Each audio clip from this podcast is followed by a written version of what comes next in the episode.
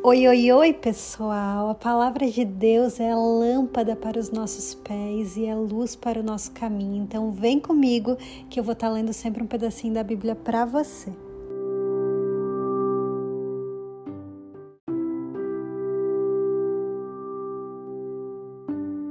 Salmo 115 não a nós, Senhor, nenhuma glória para nós, mas sim para o teu nome, por teu amor e por tua fidelidade. Porque perguntam as nações onde está o Deus deles?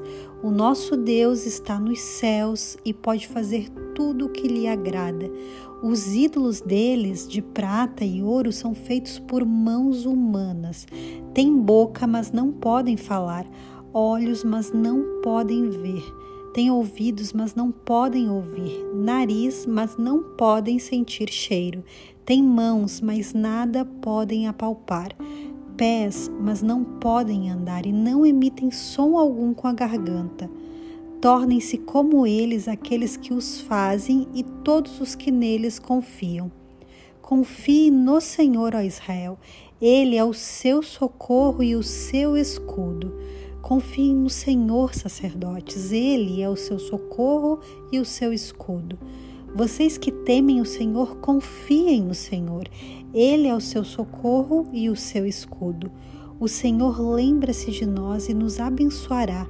Abençoará os israelitas, abençoará os sacerdotes, abençoará os que temem o Senhor, do menor ao maior. Que o Senhor os multiplique, vocês e os seus filhos. Sejam vocês abençoados pelo Senhor que fez os céus e a terra. Os mais altos céus pertencem ao Senhor, mas a terra ele a confiou ao homem. Os mortos não louvam o Senhor, tampouco nenhum dos que descem ao silêncio. Mas nós bendiremos o Senhor desde agora e para sempre. Aleluia.